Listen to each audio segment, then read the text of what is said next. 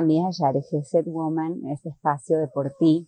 Ya pasaron los Hagim, ya pasaron todas estas semanas especiales y ya pasaron las comilonas, ¿sí? las reuniones familiares y todas las comidas que hicimos de Simcha, todas las seudot. Y lo normal ahora es entrar en crisis. ¿sí? Muchas personas empiezan a decir, guau, me pasé muchísimo, comí muchos dulces, hice muchos excesos. Eh, empiezan a subirse a la balanza un día sí y otro también. Empiezan a tomar decisiones muy restrictivas. Y a veces justamente eso, esa es la peor solución. ¿Qué tenemos que hacer ahora? Ahora simplemente lo que tenemos que hacer es lo que hacemos a nivel espiritual. Es decir, veníamos de varias semanas y varios meses que había una fiesta o alguna celebración. Y llegaba el mes de Tishrei y teníamos todas las fiestas, Rosh Hashanah, Kippur, Sukkot, Simchat Torah. Tuvimos más trabajo espiritual y ahora viene un momento de más tranquilidad, de más rutina. Lo mismo tenemos que hacer con nuestra salud.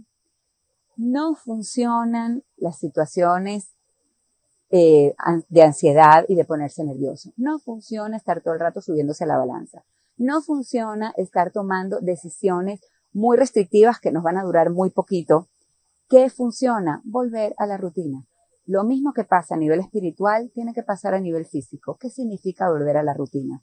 Significa agarrar esos hábitos positivos, esos hábitos que uno puede seguir sin un sobreesfuerzo y ponerlos en práctica. Sabemos que tenemos seis días a la semana y luego viene Shabbat y en Shabbat vamos a volver a comer y vamos a volver a disfrutar y eso está bien.